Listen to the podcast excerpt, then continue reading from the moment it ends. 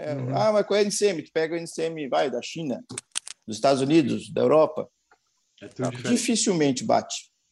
Uhum. Exatamente, exatamente. Se, se, existisse essa harmonização, de fato, isso que a gente chama de código harmonizado, né? Se existisse, Exato. já facilitaria horrores. Então, Mas não tem né, nenhuma iniciativa por exemplo, nesse sentido? de colocar NCM errada no BL e depois ter que pagar correção, ou, ou pior, né, não constar no, no, no CE mercante, a mercadoria ficar aí 5, 10 dias parada esperando correção de BL para poder liberar. Então, começando por aí, né? Assim, Esse código harmonizado é igual casamento, né? ele sempre tem essa, ele sempre tem um ditado popular aí comparativo. Teus e Tons. Bom, gente, mais um episódio do Teus e Tons começando naquela nossa grande busca de simplificar o comércio exterior, né? Eu acho que é um caminho bem difícil, a gente vinha discutindo isso antes de começar a gravação. Hoje o nosso tema é imposto de importação. E assim, preconceitos já na frente, falar de imposto é bem complexo e bem chato, né? Mas trouxemos grandes especialistas aqui para a gente tentar fazer um papo leve e levar uma informação aí simplificada, descomplexa, enfim, não sei nem se essa palavra existe, para entendimento de todo mundo, né? Quero apresentar as pessoas, vamos começar com o Sig, já conhecido aqui no podcast. Sig, te apresenta aí, por gentileza. Boa! Fala, galera, aqui é o Sig, eu sou CEO da Maia Technologies. Meu background é todo na área de tecnologia, eu não sou especialista em imposto de importação, mas quero saber hoje quanto que vai custar o imposto de importação do meu notebook novo que eu vou trazer do exterior. Aê, coisa boa! Vamos embora, continuando, Marcelo Arruda, te apresenta aí, Marcelo, por gentileza. Eu sou formado em comércio exterior, estou na área há 27 anos. É, sou hoje proprietário da Customs, né? É, uhum. Trabalho basicamente hoje com importação, há 16 anos só na área de importação. Uhum. Sou formado em comércio exterior das primeiras turmas e estou aí para tentar ajudar o pessoal a entender um pouco mais sobre essa colocação do obrigação, vamos dizer assim, do uhum. imposto, né? É isso aí, show de bola. 16 anos, acho que vai conseguir acrescentar alguma coisinha, né? 16 anos fazendo importação. Vamos ver. Joyce, te apresenta aí, por gentileza. Claro, gente. Boa noite. Meu nome é Joyce. É, eu sou da SC Commerce, uma empresa de consultoria e treinamento na área de comércio exterior. Já tenho quase 10 anos, não chega aos 16 anos aí do, do Marcelo. mas muito sempre do ponto de vista do, do importador, então, né, cuidando de toda a cadeia de supply chain é, e também trading company. Então, hoje, né, me dedico exclusivamente à consultoria e vamos ver se eu consigo ajudar aí tirar algumas dúvidas do pessoal a respeito, então, do imposto de importação. Show de bola, gente. Bom, meu nome é Arlon Pereira, sou host do podcast aqui. Bora começar a falar sobre esse assunto aí de imposto de importação. O 45 era uma ligação que te fazia telefone fixo uhum. e virava uma sala de bate-papo. Ah, bom. Então é basicamente isso. A diferença é que agora eles vão ver as nossas cabeças aí, porque a gente é vai verdade. estar no YouTube também. É. Agora não dá para dizer assim, eu sou Não te entrega, 90, Marcelo, não te entrega. É, metro, 90, olhos azuis. Né? Não dá para inventar isso, né? Não, também, pô. A gente não é bonito igual a Joyce e o Sig, né, Marcelo? Daí é complicado. É, é, não tem, né? Eu, eu entendo, eu entendo. Vamos lá. Bom, gente, bora começar explicando o que é esse imposto, então. Uh, trazendo um conceito simples, imposto de importação, ou mais conhecido como II, ele é um imposto sobre a importação de mercadorias ou bagagens de viajantes que chegam de outros países. Né? Enfim, tem coisas específicas aqui nesse imposto. Eu recebi aqui várias informações sobre as, as funções dele, mas a que mais me chamou atenção eu vou começar falando ela e depois eu vou partir para as perguntas e a gente vai discutindo as outras. Principal função desse imposto, na verdade, assim, eu não sei se todo mundo vai acreditar, mas é proteger os produtos fabricados no Brasil contra a concorrência vinda do exterior. Então, não, não é arrecadar, e isso me chamou bastante atenção aí. Eu vou, eu vou deixar para a gente discutir na, na nossa conversa. Quero começar perguntando para vocês aí, quem for o primeiro aventureiro de levantar a mão aí e começar a falar, que é quais são as características desse imposto específico aí de importação? Ah, posso Vamos começar. Joyce, vai lá. Por Vamos favor. lá. É, não, só, é, não somente como, como uma, um mecanismo né, de, de defesa, mas justamente o, o, o que, que, todo país faz. Né? A mercadoria que me interessa importar, eu vou ter uma alíquota menor. Ali, a, o, o produto que eu, né, que eu quero proteger, eu vou colocar a minha alíquota máxima. Então, hoje, né, variam aí em média de 0 a 35% o imposto de importação, e dentro dessa média vai variar aí o interesse, né, do país em relação ao, aos produtos. Então, é, e aí ele é feito, né, lógico, sobre o valor aí da mercadoria, e, consequentemente, vai ter um impacto aí em todos os outros custos, né? É, todos os outros impostos, como o IPI, por exemplo. Seu uhum. Até então, então né, basicamente, tinha... ele, é, ele, é um, ele é um regulatório, né? Uhum. O que eu tinha percebido que então que ele é o primeiro imposto da cadeia de impostos de importação que todo mundo fala, certo? Ele é um imposto que não vai a lugar nenhum.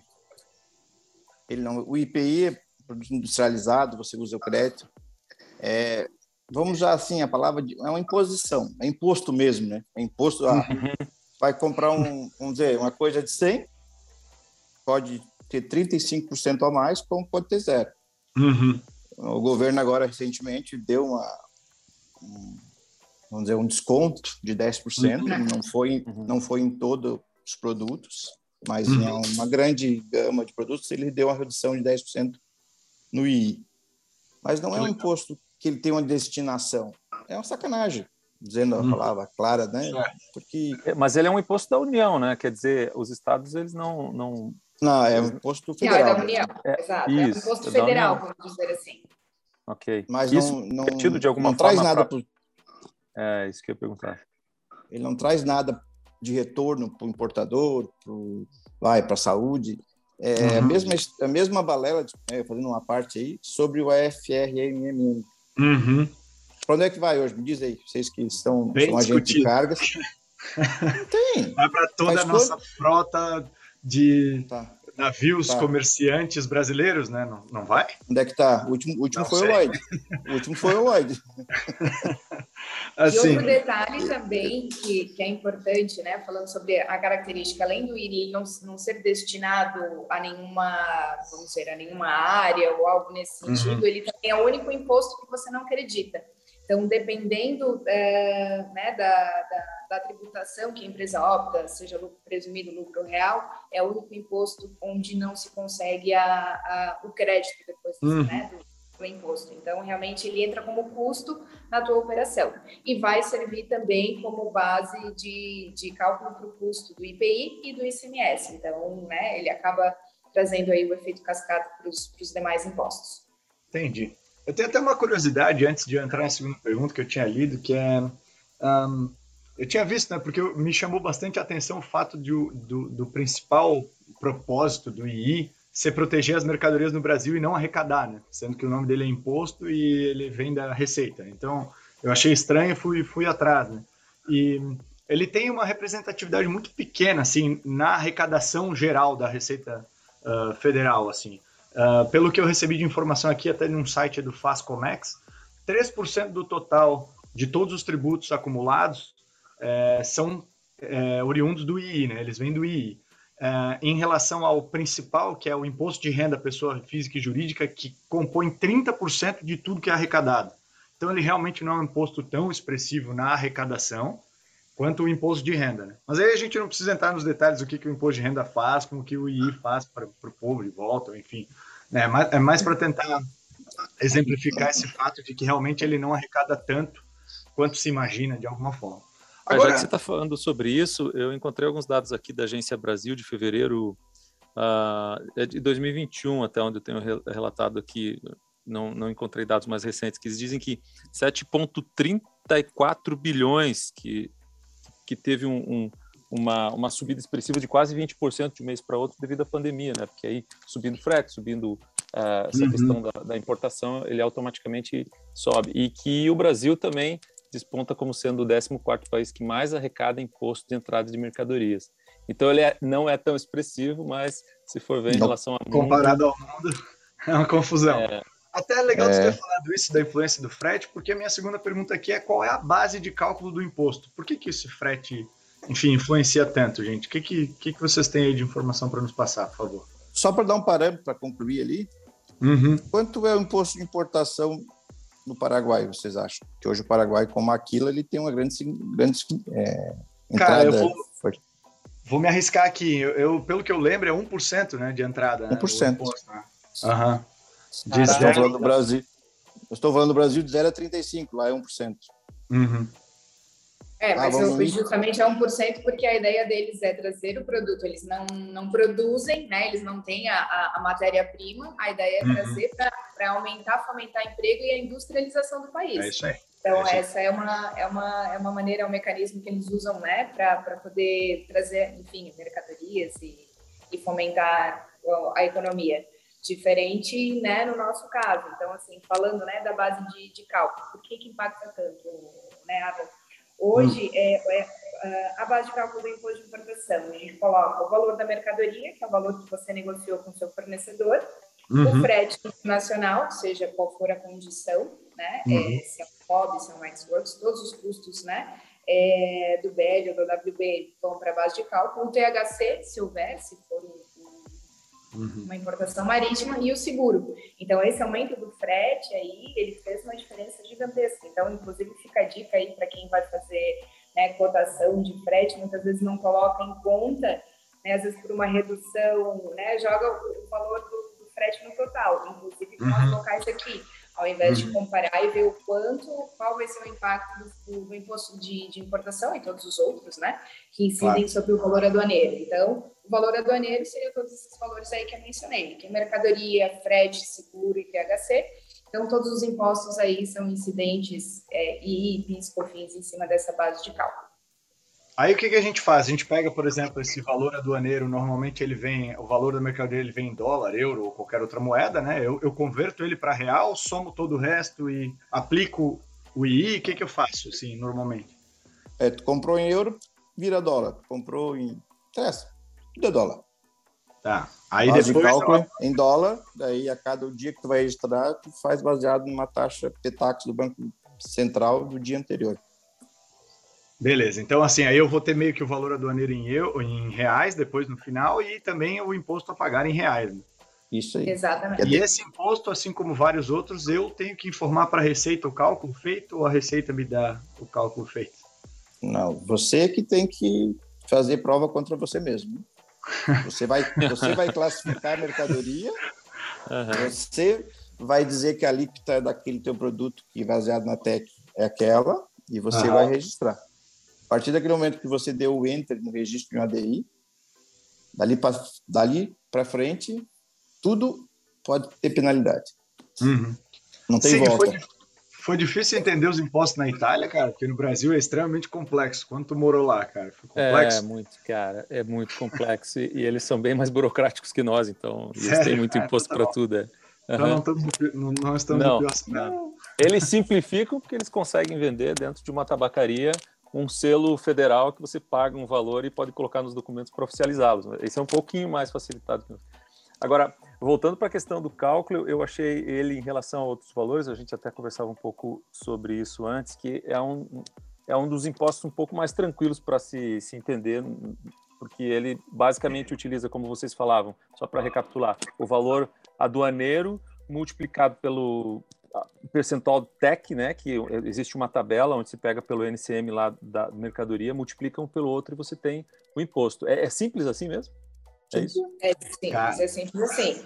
A, a, o, o X da questão, traduzindo ali o que, que, o, o que, que o Marcelo comentou a respeito, né? Quando a gente, a gente define o percentual né, que vai ser é, cobrado pela classificação que você dá para a mercadoria, né? Então ali você pode, ou se você não tem conhecimento, classificar a mercadoria incorretamente e aí a receita entender que não é aquela, né? Não é aquele produto, é outro e aí uhum. te penalizar futuramente. Mas quando você determina, né, o que você está trazendo, você informa no, no, sistema, no Syscomex, ele já faz o cálculo daí sozinho baseado. E aí, ah, obviamente, okay é, a gente vai né, depois explanar um pouquinho também é, sobre acordos né, internacionais, cotas de redução de imposto de importação, que você, quando for registrar a DI, você precisa também informar, porque senão uhum. você não consegue aplicar e aí ele aplica o valor cheio. Então, tem algumas particularidades também, mas é o sistema que calcula. O nosso trabalho é informar se tem algum benefício e informar qual é a NCM, então, do produto que você está trazendo. Correto. É isso, né, Marcelo? Também, fazendo só uma parte, se o teu produto tiver licença de importação e esse acordo não apareceu na licença, o sistema não reconhece. Uhum. Tipo assim, ah, Mas tem uma forma de tu incluir depois ou se o sistema... Não, tem, tem que fazer uma substitutiva, né? Tem que fazer uhum. um, um exemplo, mapa que é um caos hoje que está aí no, no Brasil. Uhum. Ministério da Agricultura, para quem não sabe o que é mapa. Uhum. Assim, a gente pega um vinho que tem um acordo, mas esse acordo tem que estar lá na licença de importação que tu tens a anuência do, do Ministério da Agricultura a partir daquele momento que você vai conseguir iniciar teu processo de importação e tua declaração de importação. Uhum. Tive um caso recente aí, o menino, por, vamos dizer, falta, falta de, de atenção, atenção de outra coisa, né? é, não se ateve isso aí. Foi um caos para deferir, 30 dias, 40 dias. A hora que chegou na hora do registro, não passava, não deu. O que, que aconteceu? Não informou o acordo, não passou. Mais 10, 15 dias. Né? Porque, assim, o que, que eu entendo nesse tempo todo que eu tenho de comércio exterior? Prestação de serviço não tem produto. A nossa excelência é não errar. Uhum. Mas também não é tão fácil você não errar, né? Claro. Porque assim como é um fiscal da Receita tem que entender de uma tech de, de avião, ah, como uma vez a gente trouxe camarão seco da Rússia uhum. fazer ração para peixe, Meu Deus. o despachante também tem que entender. Claro. Esse episódio do, esse episódio do camarão, só para, né? Ficou uhum. lá na Infraero, na Tigra Infraero, os caras ligavam, ó, oh, vem tirar isso aqui daqui porque não tem quem fique aqui dentro. Imagina, camarão seco, uhum. sacos. Para fazer ração então, ainda, né? Então... Fazer ração para ao com, ao com aqui em Camboriú.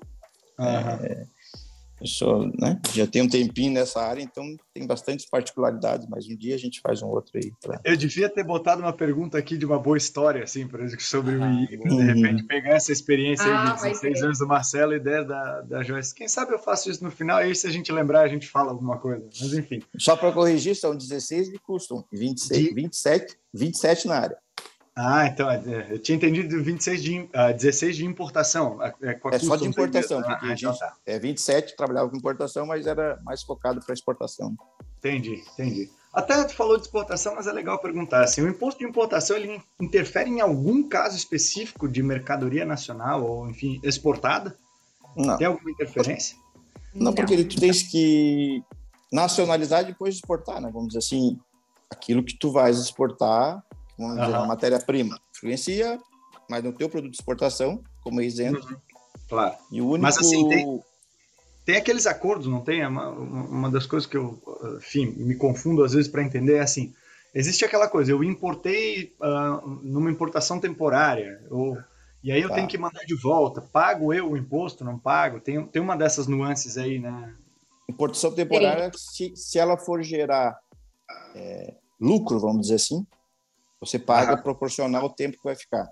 Não, uma ah, produção legal. temporária para uma feira, uma feira, vamos usar uhum. sei lá. Certo. Uma importação temporária para uma demonstração técnica. Uhum. Importação temporária, isso quando foi feito o túnel de Balneário Camboriú, na uhum. época foi a gente que trouxe a máquina, o equipamento, a máquina que fez o túnel. Ela uhum. veio como admissão temporária. Naquela época não tinha tributação pela que ela, ela gerou renda, né? Uhum. Até foi uma passagem, essa máquina ficou jogada no Brasil há alguns anos. Certo. E aí porque teve hoje que é... porque gerou renda ou não? Não, na época não se cobrava, não era, ah. não era tributado. E se essa mercadoria está de passagem por alguma forma, assim, ela acabou descarregando aqui, mas ela o destino dela é outro lugar, a gente acaba pagando esse imposto também ou não? Não, na verdade não. Se você só vai pagar o imposto se você nacionalizar a mercadoria né, se ela transitar ou simplesmente parar em algum porto não for nacionalizada, às vezes até por algum uhum. motivo precisar devolver a mercadoria, uma vez que não foi nacionalizada, não tem um imposto nenhum. Acontece, outro fato também que é legal é, mencionar, muitas empresas, o Brasil pode intermediar a compra é, de uma mercadoria na China para vender uhum. na Argentina, por exemplo. A mercadoria certo. não necessariamente precisa transitar em solo brasileiro. A gente faz uma operação back-to-back, -back, né, uhum. onde vai existir um contrato de compra e de venda, mas a mercadoria transita direto da China, então, para a Argentina. Então, né, uhum. aí não tem imposto nenhum, não tem despesa nenhuma de importação, é só realmente um, um câmbio de entrada e de saída, vamos dizer assim, né, simplificando. Uhum. Mas é, não nacionalizando a mercadoria, simplesmente o fato dela estar aqui, inclusive é o caso também do entreposto aduaneiro, Uhum. Ó, a gente vai ensinar um monte de coisa hoje, hein? Ó, vamos lá, vamos lá. É, o entreposto aduaneiro pode acontecer. A, a, gente, né, digamos, faz admissão aí na modalidade de entreposto, de repente não consegue nacionalizar a carga, fazendo pedido para a Receita Federal e exportando, não paga-se imposto nenhum, né? O Marcelo aí me corrige se eu estiver errado mas também é um mecanismo aí onde você pode muitas vezes trazer a mercadoria, poxa, não consegui comprador, consigo devolver, você não tem essa cobrança de, de impostos. Devolução também, que legal. Até mercadoria, eu, eu tinha lido uma coisa, até seguir interessante para tua importação do teu notebook de um dia, que é assim, ó, é, se tu importar o teu notebook, pagou o imposto, mas ele veio com defeito de alguma forma, você vai devolver a mercadoria, vai importar um novo, e aquele novo você não vai pagar o imposto que você já tinha pago no antigo. Isso ah, bacana. Exatamente. Você faz a exportação né, desse, desse notebook, então, explicando, você faz um processo administrativo, explicando uhum. que a mercadoria está defeituosa e já fazendo pedido para que, né, que você possa trazer o outro com a isenção de imposto. E aí você vai né, vincular aquela, o, a tua DUI, então, teu, na tua DI, Uhum. Obviamente, ela já vai ser direcionado para um amarelo ou para um vermelho até para verificação, né? Para não ter realmente nenhum, nenhum desvio aí no meio do caminho. E aí você consegue, sim, qualquer tipo de mercadoria que tiver defeito, você entra com esse processo administrativo e você consegue dar entrada na mercadoria sem pagar os impostos novamente. Fazendo uma parte aí, Vamos fazendo lá. uma parte nisso aí, hoje, é, hoje não, mas já há algum tempo, você também pode, ah, o teu exportador ele não tem interesse, tem defeito, por que, ele vai é, receber a mercadoria de volta? Certo. Ele, ele te manda um, um comunicado, ó, eu não tenho interesse na mercadoria, você apresenta a receita, juntamente com o laudo de um técnico, dizendo, não, é, vai, o notebook dele, siga, o notebook uhum. não serve para mais nada, está aqui o laudo dizendo que ele vai ser destruído. A receita vai dizer, tá, Marcelo, é, pede para o teu cliente me apresentar o laudo de destruição e você ampara no mesmo processo, vai ter o mesmo direito, vai ser isento igual. Uhum. E tem mercadorias que não justificam você devolver hoje, né?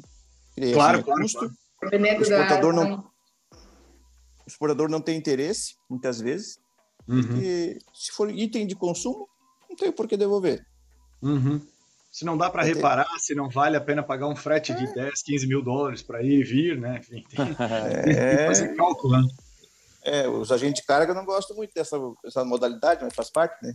Cara, mas assim, eu não sei, eu não sei todos, né, cara? Eu não, eu não vou falar por todos, mas é, eu, como eu trabalho nessa área, assim, tem coisas que a gente de fato não quer que seja feito, assim, é perda de dinheiro e de tempo, né? Ah, eu ia fazer esse trabalho, reexportar mercadoria e tal, ia faturar. Mas, cara, daí o meu cliente é capaz de ter muito problema, não ter fluxo de caixa para importar de novo, para quê, né? Se a gente tem essa, essa missão aí de simplificar o Comex, meu, faz da forma certa, mesmo tu vai faturar um pouco menos. E nessa, nessa, nessa, nessa tocada aí, também tem a exportação temporária, tu sabe, né? E que funciona faz, como? A gente faz muito para empresas que importaram, vamos dizer, uma, uma planta, um equipamento, uhum. e tem partes que necessitam ir lá para fora, ou para recalibrar, ou para consertar, enfim. Isso é, export, isso é uma exportação temporária se o bem que foi para lá ele não teve custo, porque às vezes é garantia, vai, enfim, pode certo. ter vários variáveis. Ele na importação ele também é isento. Ah, não, ah, o equipamento legal. foi para recalibrar. A gente faz muito disso aí para Silmac, essas máquinas de corte a laser, que eles têm que para o fornecedor para é, calibrar o laser. Uhum. Então teve um serviço, mas esse serviço é um contrato de câmbio à parte e continua certo. sendo isento. Ah, que legal. Que legal. Então, então Cara, quem está ouvindo, quem tá ouvindo esse podcast já tem um monte de curiosidade para lembrar aí, né? Você que entrou na área de comércio exterior, saiba que sua memória tem que ser de um elefante, porque tem tanta coisa para tu aprender e saber e fazer. É, tecnologia também é assim, sim. É meio desesperador assim, não? É, tem, tem muitos tem, tem muitos poréns, é, e principalmente quando a gente começa a trabalhar com, o mercado internacional e valores e recebimento, câmbio e tal. Uhum. É, mas no dia a dia a programação acho que é um pouco mais tranquilo do que impostos de importação. é. Até, até a gente estava falando sobre essas isenções, assim, a, a, gente comentou que tinha de 0 a 35% de, de alíquota, né? Um, que mercadorias que esse imposto são zero? Assim, o que, que normalmente o Brasil faz? Tem algum exemplo para a gente de repente tentar levar essa lógica para quem está nos ouvindo, assim, por que, que uma é 35 e por que, que outra é zero? Além de defender a, a indústria, o produto nacional, e, enfim, tem alguma ah, algum claro. que a gente pode usar? Tem vários exemplos, vários exemplos. Vamos ao primeiro deles, né? Todo mundo sabe, então, aí que o, que o Brasil uh, é, é, muito forte em agricultura, exporta muita commodity, e para isso, né, para a agricultura, ele precisa de fertilizante. Então, uhum. o fertilizante aí, que é o derivado de, de petróleo, que é a ureia, é, uhum. ele é zero de imposto, inclusive de todos os impostos, zero de I, de PIS, de COFINS, é, justamente porque precisamos muito desse produto e o Brasil não é autossuficiente. É, e aí, pegando até nessa mesma linha da, da, da agricultura, a mesma MCM, é, vamos pegar o produto soja, né? O uhum. Brasil, também como um grande pecuarista, precisa de soja para poder, né, é, enfim, para alimentar os animais, fazer ração e até exportar também para outros países que usam a soja aí como, como ração animal. Uhum. Então, se você, né, dentro da, do, mesmo capítulo, a soja para semeadura, né, é 0%. Se, se o Brasil importar a soja pronta para consumo, é 7,2%. Então, depende muito do objetivo dela. Ah, eu quero, né, eu preciso plantar soja, né, seja para consumo interno, para exportação, como para pecuária, eu vou uhum. colocar zero porque é do meu interesse. Agora, a partir do momento que é para consumir internamente, aí então ele coloca um, um imposto maior, né, para poder balizar essa, essa questão. Então, esse é um exemplo, né, bem bacana aí para ficar fácil entender. E a gente pega em outra, né, em contrapartida, vamos usar o caso da, da indústria têxtil, né? Eu já tenho experiência no, no, no têxtil, ah, o Brasil tem a ABIT, que é uma associação aí, né, muito forte, é, que sempre trabalha muito é, para proteger a indústria têxtil brasileira. Então, hoje, né, principalmente para que os produtos prontos, se você vai pegar um produto pronto, têxtil, ele tem a alíquota máxima de 35%. Já a matéria-prima fio, que é para produzir tecido, etiqueta e outros produtos, tem 18%. Então, assim, quanto mais manufaturado o produto, se ele tiver similar nacional, tiver uma indústria que o Brasil quiser proteger, ele vai colocar a alíquota máxima. E quanto maior o interesse de fomentar né, a produção internacional, ele reduz aí o, o, valor do imposto de importação. E a mesma coisa também, a gente pode usar aí a questão para maquinários, para industrialização, tudo que a gente pode, a gente chama de ex-tarifário, né? qualquer empresa que precisa aumentar a sua capacidade produtiva e, não exista um maquinário similar no mercado interno, pode entrar com um pleito aí de ex-tarifário, justificando né, que você vai aumentar a sua produção, a sua produtividade, vai poder aumentar emprego, e com isso conseguir, então, uma redução né, de, às vezes, 0, às vezes 2% no imposto de importação, desde que não haja né, nenhum maquinário similar é, internamente. Então, é, né, acho que a gente simplifica bem falando essa questão de ah, quanto menor o imposto, mais é interesse, é porque o produto realmente é interesse do Brasil, o Brasil não é, não é, não é autossuficiente né, suficiente na produção uhum. dele, ou porque realmente precisa fomentar alguma, alguma indústria local. E, em contrapartida, produto manufaturado que a gente tem indústria forte, alíquota máxima 35% e vida que segue. Joyce, e ainda sobre essa questão da redução e, e da isenção, né, porque 0% você não está pagando sobre. É, nesse momento aí de Covid, pandemia e tal, uh, os produtos eu entendo que tiveram uma redução, se não, se puder me falar um pouco, e se ainda está valendo isso nesse momento em que a gente grava aqui em março de 2022, como é que está isso? Sim, sim, esses produtos ainda continuam com, com, com, redução. Agora, Marcelo, eu não recordo se é redução ou está com 0%. Confesso que. É, é redução. Redução, Reduziu né? para zero. Reduziu é. para zero, né? Ele não é isento, né? Tem, são coisas diferentes. Tem isentos e tem reduzidos, ah, entendi. Né? Reduzido porque é. depois ele pode subir. Em qualquer momento ele pode subir. isso. E exato, só, exato. só particularidades, vocês sabem por que, que ele é limitado a 35%? Não. não Esse é um acordo do GATT e OMC com o Brasil, né? Uhum. Então, o imposto de importação não pode ser, em momento algum, superior a 35%. O que que se faz? O que, que o Brasil fez? Ele fez o imposto de importação e criou o antidumping, né? Uhum. É, a gente já forma... teve algumas experiências aqui na jornada e vai de comércio uhum. exterior que foram legais uh, sobre antidumping, principalmente o, o que eu transportei bastante e ouvia muito os meus clientes conversarem era na parte de alho. Importação Sim. de alho tinha um antidumping ferrenho, pneus também tinha um antidumping ferrenho de alguns países, é. enfim. Só que é. o Brasil tem umas, assim, um, vou usar o termo piada, né? Mas vou dar um exemplo assim. É, pede, quem que não teve bicicleta aqui? Todo mundo teve bicicleta na, na infância, até mesmo hoje tem uma febre de bicicleta aí. Certo. Existia o antidumping para pé de vela de bicicleta, que onde a única empresa que produzia no Brasil era a Metal Ciclo em Joinville. Uhum. Estava falida. Vamos dar um exemplo assim, a Caloi tinha que comprar matéria-prima, entregar para eles, para eles produzir, porque eles não tinham dinheiro para comprar. Uhum. Então não justifica o antidumping nesse caminho. Certo, certo, certo. Que, que ser lobby, né? Então, assim. Mas é, assim, né?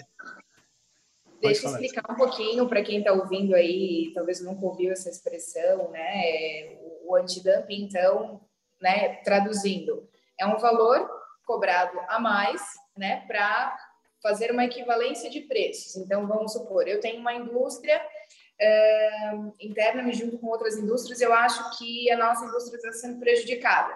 Né? A gente pode entrar aí com essa. Como é que a gente chama, Marcelo? Fugiu agora.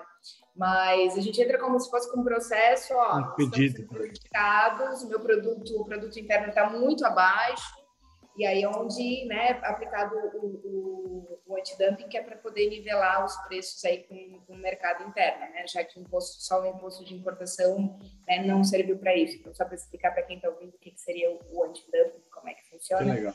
Uh, e aí, geralmente, ele tem o prazo aí de validade de cinco anos, onde entra com um processo de novo para ver as empresas né, poderem participar. Tanto que, se você for ler o processo aí, são quase 500 páginas, ele menciona várias empresas, né? É, eles é bem legal, né? Mas quem está ouvindo... A, a alegação, a alegação sempre é a competitividade, né? É, é a competitividade Exato. que é a alegação para o... Exato. E então, assim, por né, exemplo, até nessa questão de competitividade de reduções, uh, existem uh, a questão de acordo comercial, citar o exemplo do o Brasil tem acordo comercial com o Egito, então todos os anos existe, existem, existem né, um percentual de redução do imposto de importação para os produtos originários. Cada ano ele vai reduzindo um pouquinho mais, que a ideia é fortalecer a parceria entre os dois países. E tem também produtos que têm cota, né? Então, ah, tem uma tinta específica para estamparia que existe uma cota que você consegue trazer, cada importador consegue trazer com redução. Aí você precisa pedir uma LI prévia, né, uma autorização uhum. prévia, dizendo, ah, estou trazendo esse produto dentro da cota, aonde uma vez né, é deferida a LI, você consegue aí aplicar essa redução na, no momento do registro. Então, né, são várias é, pegadinhas aí que realmente precisa ser feita uma análise. Isso é uma decisão até é algo muito importante quando depois você vai decidir de qual exportador de qual país você vai comprar, né? Então, realmente, imposto de importação nesse sentido, dependendo da mercadoria, principalmente commodity, faz uma diferença gigante aí no, no uhum. seu negócio. Então, basicamente, é tentar fazer com que a indústria nacional consiga competir com a exterior no geral, porque a gente não domina os impostos cobrados lá no exterior, nem se a mão de obra é ou não escrava, e nem entre milhões de outras coisas, para não deixar com que os brasileiros percam, pelo menos, a competitividade aqui no mercado interno, né? É coisa... É, na verdade, eles não teriam o custo Brasil, né, pessoal? Eu acho sim, que é, lá então... fora tecnologia é muito melhor tem, tem bastante coisa lá que tem de vantagens, né, Marcelo? No fim das contas. É. Que, mas mesmo assim a gente não consegue ainda abandonar e deixar livre porque é capaz de não ter mais indústria no Brasil. E assim, existiram movimentos de países né, que acabaram deixando a sua indústria lá para fora. Num momento desse de Covid também deu problema, né? Os caras viram que é... a cadeia de suprimentos uh, foi quebrada e aí que Exato. em apuros aí. Mas enfim. Também li que incide sobre bagagem de viajante bens enviados como presente, amostra e até título gratuito. Como é que funciona esses, é, é, esse imposto sobre esses vai, pequenos objetos ou objetos que em teoria seriam pessoais? Eu estou preocupado com o meu notebook no final do dia, né? Acho que vocês perceberam isso. Estou preocupado com isso. Quero 60% direto mais CMS. Mais 17% de CMS. Isso, exatamente. É, existe, a, a, a, pessoa física tem uma cota, né, que ela pode trazer com com isenção de imposto, e depois disso é aplicado imposto. Falando de bagagem, né? Uhum. Agora, toda mercadoria que entra né, no mercado, no, no mercado nacional, via lá, FedEx, muitas vezes até o próprio correio, enfim, é, mesmo a título de amostra, ele também vai pegar o valor que foi declarado da mercadoria mais o frete do courier, é, e ali ele vai aplicar os 60% de imposto de importação e sobre a soma de tudo isso, mais 17%. Né, é ah, então aquele cálculo que você comentou lá, que incide o frete também, se eu comprar alguma coisa pelo AliExpress, eu tenho que somar o frete para ver se passou da conta ou não. Olha Exatamente. só. Ele vai entrar na conta também. Vai entrar na conta. E eu li também mesmo. que o princípio é o mesmo. Que, que a gente tem dois tipos de regime ou de tributação, o simplificado e especial. É, ele se encaixa para esse tipo de situação, bagagens e, e, e, produtos de menor porte, ou também se aplica para é, produtos maiores e tal, e commodity, Não. etc. Não, porque já nem passa, né? Exatamente. É, se a gente for ao pé da letra, o limitado hoje é 50 dólares. Uhum. É, o teu notebook não dá para trazer, só se for um Pentium. Né? Trazer uma daquelas raridades, né? Sem valor. É, o, que, o que acontece num caso como esse, né? Ah, poxa, tem um limite que, se eu não me engano, é... não é mais do que 50, né, Marcelo? Agora, confesso que já faz um tempinho, já deve ter atualizado, eles aumentaram. Não, mas tipo assim, courier, né? Sim, justo. E aí, lembrando que o courier também não pode ser destinado para comercialização, né? É só realmente consumo, amostra, uso interno. É, passando os valores, aí você recebe um comunicado da Receita, ele descaracteriza esse simplificado e aí você vai ter que fazer uma importação formal. Aí tem que contratar um despachante, fazer todo o trabalho. Exatamente. É Esse contrato o Marcelo. É. Aí você liga para o é. Marcelo e diz, Marcelo, ferrou, me dá uma força aqui. É. Aí, aí tu vai ver. Estou aqui em Guarulhos perdido, né? É. E um cliente nosso, ano passado, trouxe importação com pressa, veio por Guarulhos. Não fui eu que fiz o processo na época. Enfim, eram peças de reposição de máquina. O lote, onde tinha 20 peças. Foi fazer vistoria física. Ó, não acharam as 20 peças. Só tem 10, tá? Libera as 10. Chegou em outubro, o cliente foi intimado a se pronunciar por abandono de mercadoria. Estava lá em Guarulhos. Teve que fazer o processo daquelas peças que não acharam. Uhum. Mas a maior brincadeira que tem, tipo assim, as peças valiam vai, 200 dólares. Quanto deu só de armazenagem? 14, 14 mil reais, cara. Então, isso aqui. Então, assim, isso é uma piada do Brasil que não tem, assim... Como é que um, em Barulhos, não, não, normal, a gente tem cliente lá que a mercadoria não acha como complexo é isso, né? O quão complexo é isso, tentar tanto controlar como se defender, né, desse, dessas coisas. É? Porque verdade tu, verdadeira é tu não saberia que nem a carga estava lá e que ela ainda existia e tal, aí tem uma conta de 14 mil de armazenagem. E como pagar. é que tu vai argumentar com quem? ajoelha na frente da cama, põe os, os ombrinhos em cima da cama, assim, faz a mãozinha assim, é, né? é, é, complexo, né? Mas enfim. Quando assim, a Joyce citou ali a é, eu estou recebendo uma amostra sem valor comercial. Sabia que é tributado igual, né? Uhum. Eu acho que daí eles, eles, sugerem, né? Sugerem não, não, não. Não, não, é o toda, valor declarado, informado, né? É, Mais o valor toda amostra ela tem um valor, mesmo que ela uhum. não esteja é sem valor comercial, mas ela tem o valor dela, né? Isso é tributado, você tem que fazer um processo igual. Não simplifica nada. É, eu tive um caso, inclusive, de um, um, cliente, um cliente, que ele passou para mim a conversa que ele teve com, com, o fornecedor. O fornecedor mandou a amostra e não estava acostumado e acho que ele colocou como DDP, né? Uhum. Aí chegou para ele a notificação, ó, só de imposto 65 dólares. E o cara disse, mas é um absurdo, como é que eu vou pagar esse valor? Saiu mais caro que o frete, saiu mais caro que tudo. Disse, bom, é 60% mais os 17% sobre tudo o custo uhum. do produto e do, e do courier também. Então, muitas vezes, né, é, é, tem gente que não tem essa informação, acha que o produto vai chegar ali sem custo nenhum, mas na verdade não é bem assim. Bom, estudem Incoterms, pessoal que está ouvindo aí, por favor, porque, né, dependendo de quanto você declarar de frete baseado no Incoterms, seu imposto vai ser mais caro também. E hoje em dia, né, pelo menos hoje aí, como o Sig falou, na data que estamos gravando, os fretes estão estratosféricos. Então, com o dólar ainda estratosférico, então, cara, É, qualquer brincadeirinha dessa é 5, 10, 15, 20 mil reais a mais. Aí. Não, e depois, ainda sendo um imposto teoricamente simples de calcular, ele tem muitas pegadinhas. Às vezes, no, no, na nossa fala aqui, pa, parece ou dá a entender que quem cai nessas pegadinhas é marinheiro de primeira viagem, quem está começando mas em se tratando de Comex, a gente tem que também pensar assim, qual que é essa viagem do marinheiro de primeira, né? Quando que ele passa para a segunda? Porque é, demora para aprender muitas, muitas nuances e tal. Eu acho que aí vale a pena a gente ter sempre alguém de confiança, é, para poder, né? Um assessor, 100%. despachante, etc e tal. É, uhum. E um canal como Teus e Tons, por exemplo, para você estar sempre informado ah, que eu estou fazendo jabá do próprio canal. Fazendo jabá. Não, sabe que a gente, até uma curiosidade, quando a gente conversava sobre a criação do Teus e Tons, uma, uma das ideias era assim: o, o comércio exterior, ele, ele para as pessoas aprenderem é errando e pagando a multa, né? Porque todo erro do comércio exterior ele dá algum tipo de custo financeiro intenso e agressivo demais, enfim. Um, e se a gente criasse um canal para tentar passar a experiência um pouco antes, para o cara se atentar assim, opa, eu vi lá o Marcelo e a Joyce dizendo tal coisa, pelo menos esse erro eu não vou cumprir mais. Se eu tiver algum novo erro, que seja novo, né? Que eu não, que eu não tenha ouvido. Porque respondendo a tua pergunta, se o marinheiro ele ainda segue em primeira viagem ao longo dos anos, porque as coisas vão mudando, uh, e, e, é difícil, é interpretativo, muita coisa é interpretativa, entendeu? Óbvio é. que, né?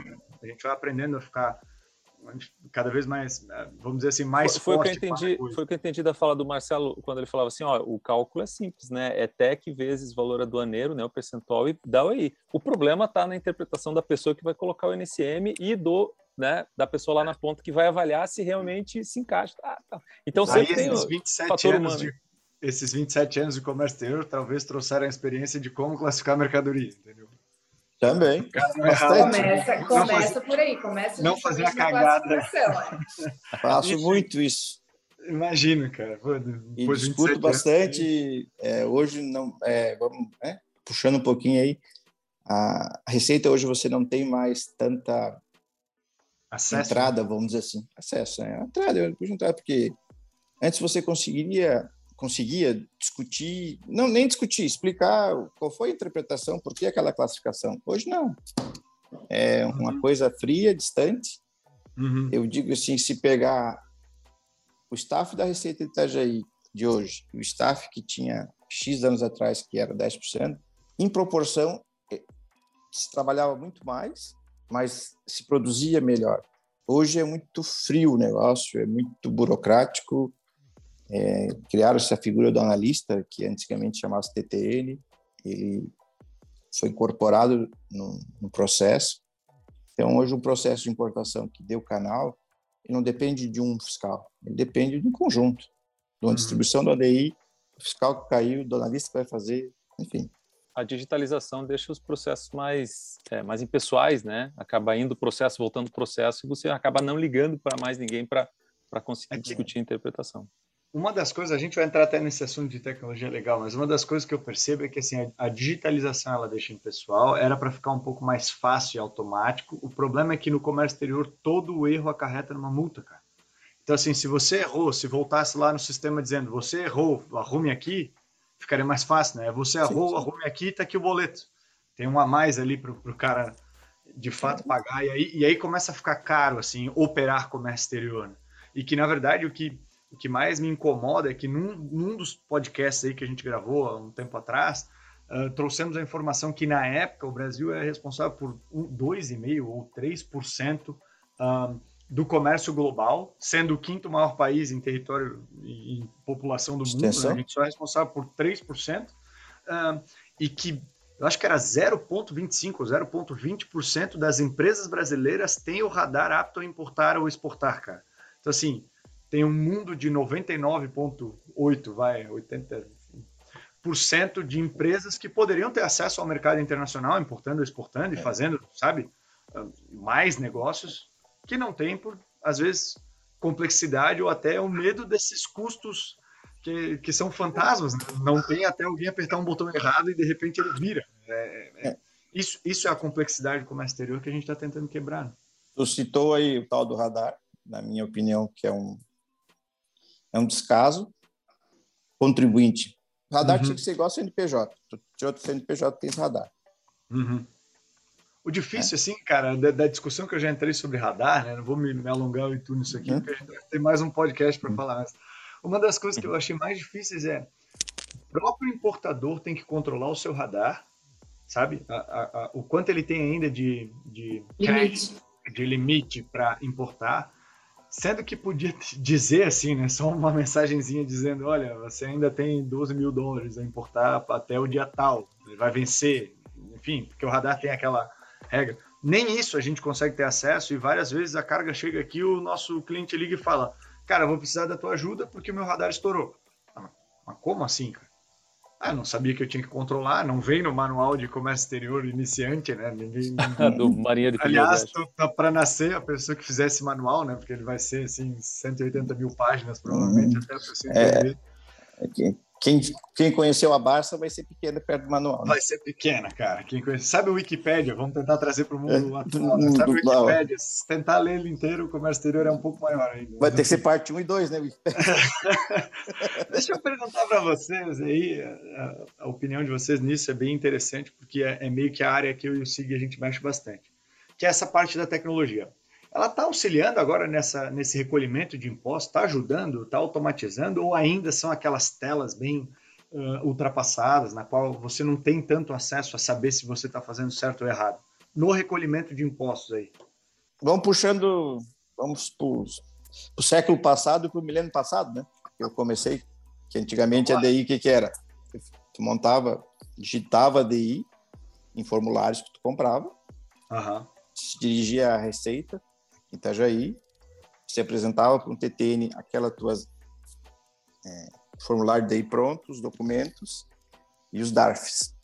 Certo. Aquele funcionário conferia, realmente conferia, carimbava, você ia ao Banco do Brasil na própria Receita, tinha uma agência, você pagava aqueles DARFs, voltava e protocolava. Certo. Ou seja, 100% das DIs era um canal vermelho. Sim, porque você tinha que ficar indo e vindo, né, com tudo. Em 98, quando entrou o Siscomex, fevereiro, a gente começou a fazer uma DI tipo 5 horas da tarde e conseguimos registrar às 4 horas da manhã. Era eu ligando para o Edson da Itasex, um ligando para o outro, para poder uhum. saber se estava fazendo certo. E, certo. na verdade, assim, é, é que a gente fizesse um podcast no escuro, apagasse todas as luzes. Ficou bom, ficou bem gravado? Não, ficou perfeito. Não sei. Não sei. Tá, registrou? Registrou? Tá, e agora? Agora não sei o que eu faço. Vamos esperar desse... amanhã de manhã para gente, a gente ver. Desse passo até hoje, deu uma evoluída ou parou ali e continua sendo feito assim, Marcelo? Evoluiu, evoluiu bastante. E com a entrada do Duimp vai ser o, uhum. a maior evolução, né? Que já hoje na DUI, que é, que é a primórdio da DUIP é a DUI, né? Uhum. Que as pessoas não estão entendendo ainda, que isso acho que vocês deveriam, é, em algum momento, fazer um podcast sobre a DUI. Uhum. Não sei se já fizeram, Legal. claro. Não, acho que não, acho que não. É o futuro, está bem próximo. Quem tem o EA hoje já está usando a DUI. Uhum. E a DUI vai ser a maior pegadinha da Receita. Sabe, assim, a gente está falando, nos dois anos de, de, pandemia, a Receita ela investiu na inteligência artificial. Uhum. Claro. Ela teve, teve uma economia de bilhões, porque tem um fiscal que é amigo meu, que morava no mesmo condomínio que eu morava, o filho dele estudou com a minha filha. Esse dia ele foi buscar o menino lá em casa, o filho falou, daí como é que tá? Tá, tudo certo. Como é que tá a Receita? Eu digo, ó, nos últimos dois anos eu fui duas vezes na Receita. Ele falou. Uhum. Um dia eu fui para imprimir um negócio, outro dia eu fui lá ver o pessoal. Porque agora é tudo online, já vai resolvendo. E tudo home office. É, os fiscais hoje da nova região, você não sabe onde está o teu processo. Uhum. O daqui a Itajaí atua em São Francisco, São Francisco atua em Itajaí, em Bituba, uhum. em Paranaguá, em Curitiba, enfim. Só para dar. Então, um ênfase assim, a tecnologia vai sempre ajudar. Porém, como o importador no Brasil, infelizmente, ele tem que provar que realmente ele está certo, uhum. ele não uhum. é um, um chinês uhum. e está fazendo errado. Sim, eles colocam os importadores tudo dentro da mesma bacia. E uma os empresa que você tecnologia. Maus, então. Exatamente. O custo Brasil na importação, isso é de uhum. armazenagem, é marinha mercante, enfim, é no caso que não tem como você já... excluir. Claro. Mas já parou, né, Marcelo? Aquele fato de ter que imprimir uma folha, carimbar lá num cara aí no Banco do Brasil pessoalmente, resolver e tal. Isso, isso já não tem mais, né? Na, 98 na acabou. Né? 98 já, já encerrou. É. Joyce, o que mais você vê aí? Você vê mais alguma coisa que tenha auxiliado essa automação aí na, na tecnologia em relação a recolhimento de impostos ou no comércio exterior no geral? É, na verdade, é, é, até mencionando aí do próprio Siscomex, né, Marcelo? Hoje, se o, o, cliente autorizar, o despachante, por exemplo, o cliente tem conta no Banco do Brasil, o débito dos impostos pode ocorrer automaticamente na conta do cliente, então não precisa imprimir guia, é, é débito automático, né? Então, uhum. essa é uma possibilidade aí. Um, e em relação à tecnologia, e falando um pouquinho de do INPE, que acredito que já é motivo aí para um, um, outro é, podcast, Realmente a ideia do governo é centralizar todos os pagamentos, todas as informações, tudo em um único local. Então, isso vai facilitar bastante, porque hoje, ah, se você tem um processo com a Anvisa, você tem que né, fazer um recolhimento na Anvisa, mandar, né, anexar essa documentação no processo, para a Anvisa, até esperar a Anvisa realmente receber esse valor. Então, realmente, né, a Anvisa trabalha com compensação, é, isso atrasa muito o processo. E aí, onde vem de armazenagem, né, e outros custos aí que até é, pode gerar multa de, por atraso para o próprio cliente. Então, né, futuramente, um futuro muito próximo aí, uhum. a gente está fazendo um trabalho bem, bem forte aí de estudo em relação a para poder justamente já preparar os clientes. Né? É, catálogo de produto também é algo muito importante, falando, pegando o gancho ali que o Marcelo comentou, né, a respeito da frieza, vamos dizer assim, é, ou, né, no catálogo de produto você pode anexar fotos do seu produto, mas, de novo, você entra na, na interpretação, muitas vezes, né, do fiscal, nem uhum. você consegue interpretar com uma foto, com uma descrição. Então, isso claro. muitas vezes acaba impedindo um pouquinho aí, né, tem as suas vantagens, né, é, hoje você não precisa apresentar documento físico para a Receita Federal, é tudo via dossiê, mas também tem as suas desvantagens aí de não ter essa, essa aproximação, né, onde a gente pode realmente tentar interpretar e entender melhor aí o que, que, o, o, que, que o fiscal pensa, vamos dizer assim. Uhum, entendi. Mas é, eu entendo que é um caminho meio sem volta, né, a questão da digitalização. É, claro, tem que puxar a brasinha para o nosso assado aí da tecnologia, né, inclusive foi uma das dores que a gente identificou era a, a, o excesso de burocracia essa curva de aprendizagem que quem está entrando no Comex precisa ter para conseguir entender o que a gente brincava ali de, do marinheiro de primeira viagem.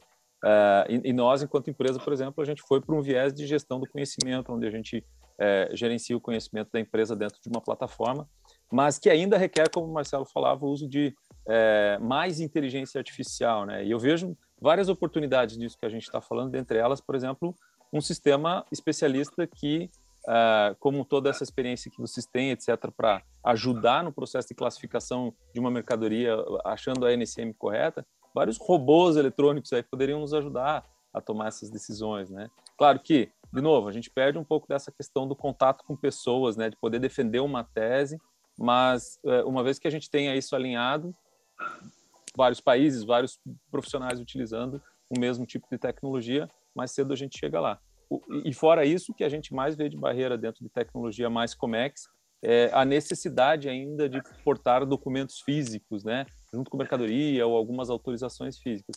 A hora que a gente passar essa barreira, eu acredito que a gente vai ganhar muito velocidade, quem sabe reduzindo o custo, quem sabe reduz também impostos e outras coisas, né? Seria uma utopia, mas é, eu penso que é um caminho sem volta. Não sei se vocês concordam com isso também, mas é, espero que é, a gente não... seja mais tecnológico.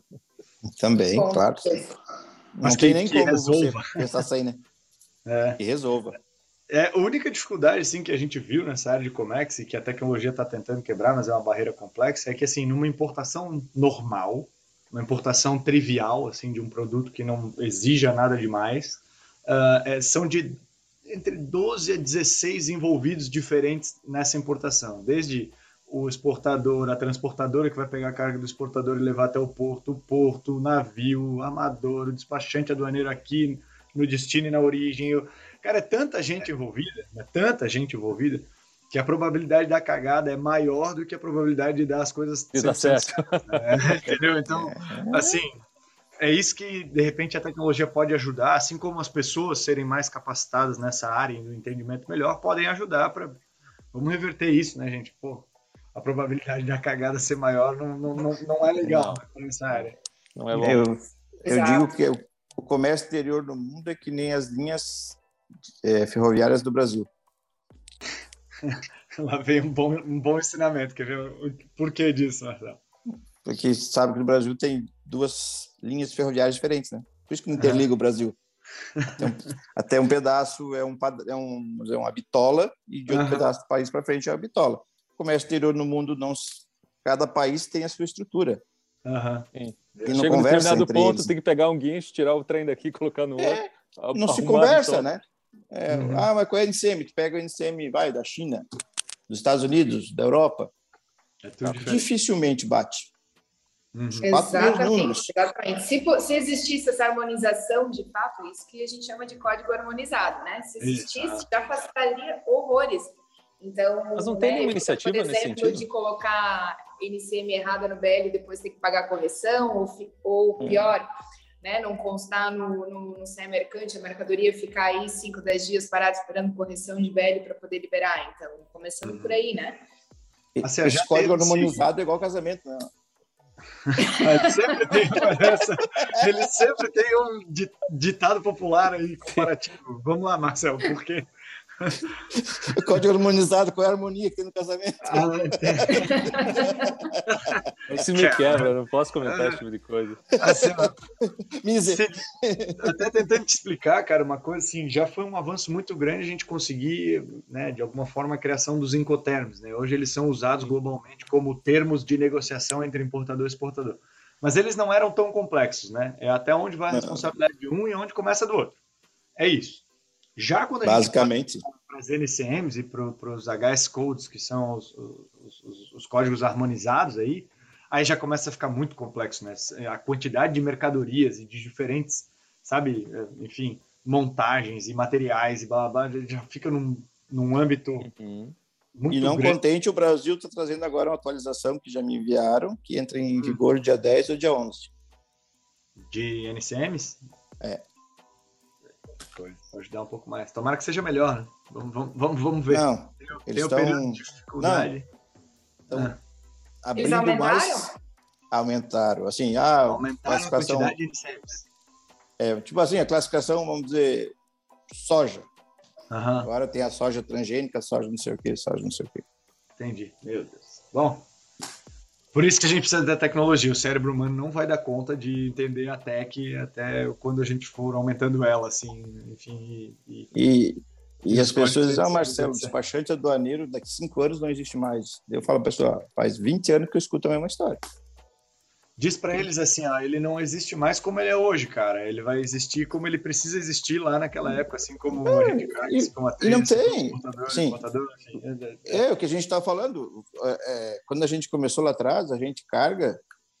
É, o Ivo da DC começou conosco, não sabia nem o que era Schenker ele. Uhum. Sim. É, a gente foi é, Lisenfeld, não sei se, se existe não, ainda hoje, a gente foi agente deles aqui em Santa Catarina. Não conheci. E hoje quem domina o mercado são vocês. Uhum. As coisas, as coisas elas vão se adaptando, né? Eu vou chamar de atualizando, assim. Eu não acho que as coisas morrem assim. Até no não, das assim, o que tu fazia antes de 1994 lá, morreu. Tu não leva mais o papel lá e aqui e tal. Então tu sim, não é sim, mais sim. aquele despachante, tu é um outro despachante agora. Exatamente. Então, Nem diz os clientes, tu é despachante só de canal verde, digo, sou. Uhum. Que bom, né? Tá reclamando, Que bom, mas enfim. Gente, para encerrar nosso papo, eu tenho a última pergunta. Eu até lembro que eu ia fazer a pergunta sobre, sobre as experiências que a gente teve, histórias, mas, cara, a gente já falou tanto aqui de cases e tal, já deu tanto exemplo que eu acho que não precisa. Mas a última pergunta que eu tenho é: para quem está nos ouvindo, assim, e que sabe que essa. Que, que esse mundo de comércio exterior é essa salada aí de frutos que tem que entender de tudo toda hora e tanta coisa muda. Enfim, como se preparar para não ter surpresas assim na hora de importar? O que, que a pessoa tem que fazer ou para vocês os top 3 ações primordiais assim para a pessoa fazer para ela não cometer essas cagadas que a gente vem falando aí que podem acontecer durante o processo? Óbvio que não dá para dizer todas, né, gente? Mas assim, tentar, tentar dar uma, duas dicas, três aí que, que podem ajudar. O que, que vocês acham? E aí, Joyce? É, eu acho que primeiro começa realmente você, você entender o, o mercado do, do, do, seu produto, a viabilidade dele, você né, fazer uma boa classificação, em cima disso você saber né, procurar um, um profissional que possa te dar esse suporte, né? A gente que está do outro lado, né, quando vai fazer uma, uma, por exemplo, um estudo de viabilidade de importação, a gente já sabe onde pesquisar se tem algum acordo de qual país que compensa, que tem redução de impostos, por exemplo, às vezes nem não necessariamente do imposto de importação, né, mas para quem não sabe ainda, é, a Marinha Mercante é isenta quando o produto é importado da Colômbia, existe um acordo para isenção da Marinha Mercante. Então, né, poxa, dependendo do hoje com frete né, nas alturas, muitas vezes compensa trazer né, a mercadoria da Colômbia do que da China, por exemplo. Então, né, procurar um profissional que tenha esse conhecimento, que possa te auxiliar né, é, nessa viabilidade aí, classificar adequadamente a mercadoria para que você não tenha é, nenhuma surpresa e paciente, né, de, de, realmente contratar bons profissionais em toda a cadeia, porque, né, como uhum. a gente já mencionou, é, é, o, é, o, agente na origem, é despachante na origem, é o armador ou a companhia aérea, chega aqui tem o despachante, né, a transportadora, então é, realmente é uma cadeia muito grande, extensa, né? São aí de 90 a 120 dias, dependendo de onde você traz essa mercadoria, onde existem vários envolvidos. Então, realmente precisa ter uma confiança muito grande nos profissionais, né? Que, que você contrata nas empresas, enfim, para que você tenha menos surpresas possíveis. Muitas vezes o processo mesmo redondinho pode ter alguma surpresa no caminho, porque realmente, né? É, as probabilidades aí são, são maiores por conta disso né, pelo número de envolvidos e pelo tempo aí que o, que o processo fica ativo. É, mas principalmente realmente buscar profissionais aí que possam te dar esse suporte e possam te auxiliar nesse sentido. Show. E para ti, Marcelo? Eu só queria ver essas coisas que a Joyce, as três coisas que a Joyce falou. É que, então, pode repetir, né? Pode Pô, mas essas vão me deixar por último. Eu endosso embaixo. Sim, a gente vai usar Fala, alguma Marcelo. coisa da nossa área. Vamos falar de tecnologia. Tecnologia. Eu, história, então. Vamos ver. Eu vou não, mas, lado. Eu vou, vou esperar o Marcelo, vou esperar o Marcelo. Não ir para nenhuma feira na China. Porque daí tu não sabe o que vai fazer, né? Porque chega lá, o cara vai. Tudo é, tudo é barato. Empolga e já manda embarcar. É, isso aí. Segunda, assim, segunda coisa, dólar tá baixo, cara, isso vira um caos. Todo mundo vira importador. Uhum. Porque o cara faz a conta, eu tenho 5 milhões, dá vai, milhão de dólares, tô, tô, vou virar importador. O dólar sai de 5 para 8. Sabe que eu tinha um cliente, e até concordei com ele por um tempo, que ele me dizia assim, ó, é, o novo rico, quando ele consegue juntar 100 mil reais e ele precisa investir em alguma coisa, ou ele começa uma construtora e fica construindo geminado, ou ele vai para a China achar alguma coisa para importar, cara. É as duas coisas que ele faz. E eu concordei com ele por um tempo, não sei se está ainda assim hoje, mas eu concordei e se o cara faz é... geminado e também importa? É... Importa a culpa da, da, do Diversificando os negócios já. Daí já é uma road, né? Daí já é uma road. É. Né? O cara abusado, né? Já tá em dois negócios assim, calma. Mas e aí, Marcelo? Mas é basicamente isso aí. Oi? E o terceiro? Terceiro é não então. ter estômago, né? Tem a inteligência emocional, fala assim. É isso aí, ser importador tem, é, você tem que saber o que está fazendo. É isso aí. No suas ondas para surfar, né? Mas você pode é, no mercado nacional, o produto que está aqui interno, muitas vezes já não já levam umas, uhum. uns tombos, né? Agora uhum. imagina, é uma passagem de um cliente nosso que o trader dele lá achou o produto no AliExpress Tipo assim, o produto que ele pagava era mil dólares. O cara falou, ah, achou por 800 dólares. Um grande negócio. Chegou aqui, deu canal verde, liberou. Chegou lá na planta em Jaraguá, abriu o container, um monte de barril preto, com óleo preto. ah. Ele ligou, o que eu importei não foi isso aqui. Então, então liga lá pro teu chinês e fala que tá errado. Ele falou, mas o chinês sumiu. Isso falando de uma empresa grande, cara.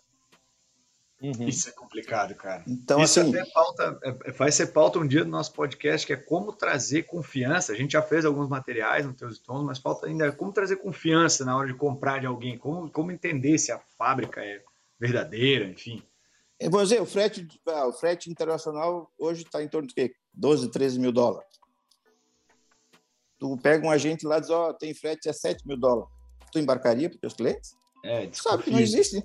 Tu sabe certo. que não existe. Certo.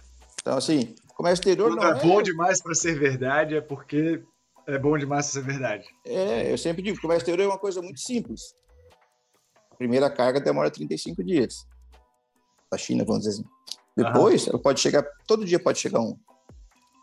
Certo. Mas tem que saber o que estás fazendo, o que estás comprando. Que depois que ela embarcou, chegou aqui, não tem como dizer assim, eu não quero, não quero mais brincar, eu quero meu dinheiro de volta, acabou. Sim, complexo. Né? É. é. Várias dicas já do, do Marcelo também. Sig, tens alguma para passar para nós? Cara, assim, meio resumo daquilo que a gente conversou aqui, eu acho que eu vou primeiro na linha da Joyce, que é você se cercar de pessoas que possam te ajudar, é, parceiros especialistas, porque isso corta um caminho, né? A gente vê que você, você pode, entre aspas, até economizar com isso, assim como eu também escutei hoje aqui que existem oportunidades, né, que você enquanto empresa pode buscar através é, dessas isenções, parcerias, etc. e tal, a, a você poder entrar no mercado nacional aí de fazer uma importação bem feita. E, e, claro, a informação, né? Se a gente não não tiver informação, não tiver conectado com esse mundo, lendo sobre o que está se informando, ah, é, NCM que está vindo agora é uma lei que mudou, é, tem que tá, estar tá conectado de alguma forma. Então, ou você faz isso ou você é, escolhe alguém para estar do teu lado que possa te ajudar. E aí, nesse sentido da, da, da aprendizagem, de estar conectado, eu acho que um dos principais canais é o Teus e Tons. Então, o que eu posso dizer isso, né? Ouça o Teus e Tons. Cara... Gente, eu, eu, vou contratar ele, eu vou contratar ele para fazer propaganda para mim. O Teus e Tons está pagando um boleto de marketing dentro do próprio Teus e Tons para o Sig ficar fazendo essas propagandas, cara, porque tá, tá incrível. Obrigado, tá, Sig. Gente, Boa. obrigado, tá? Pela, pela contribuição de vocês, né? É bem legal a gente poder discutir. Eu tenho certeza que o nosso ouvinte entende mais agora sobre imposto de importação, principalmente porque ficou uma conversa fácil, leve. É, eu não sei como vai ser a edição, mas eu tenho certeza aqui que esse bate-papo foi extremamente esclarecedor, tá? Quero pedir para todo mundo que está nos ouvindo aí seguir o Teus Tons nas redes sociais, ouvir a gente nos, nos canais que nós divulgamos. Lembrando que a gente também tem agora as nossas cabeças aqui conversando lá no YouTube. Vão lá assistir, curte lá, vê se ficou bom o material, manda feedback, que a nossa ideia é tentar levar aí informação simples, de fácil acesso para esse mundo doido aí que é o comércio exterior, beleza? Gente, obrigado novamente, valeu e até mais. Falou! Valeu, tchau, gente. Valeu, gente. tchau. tchau, tchau.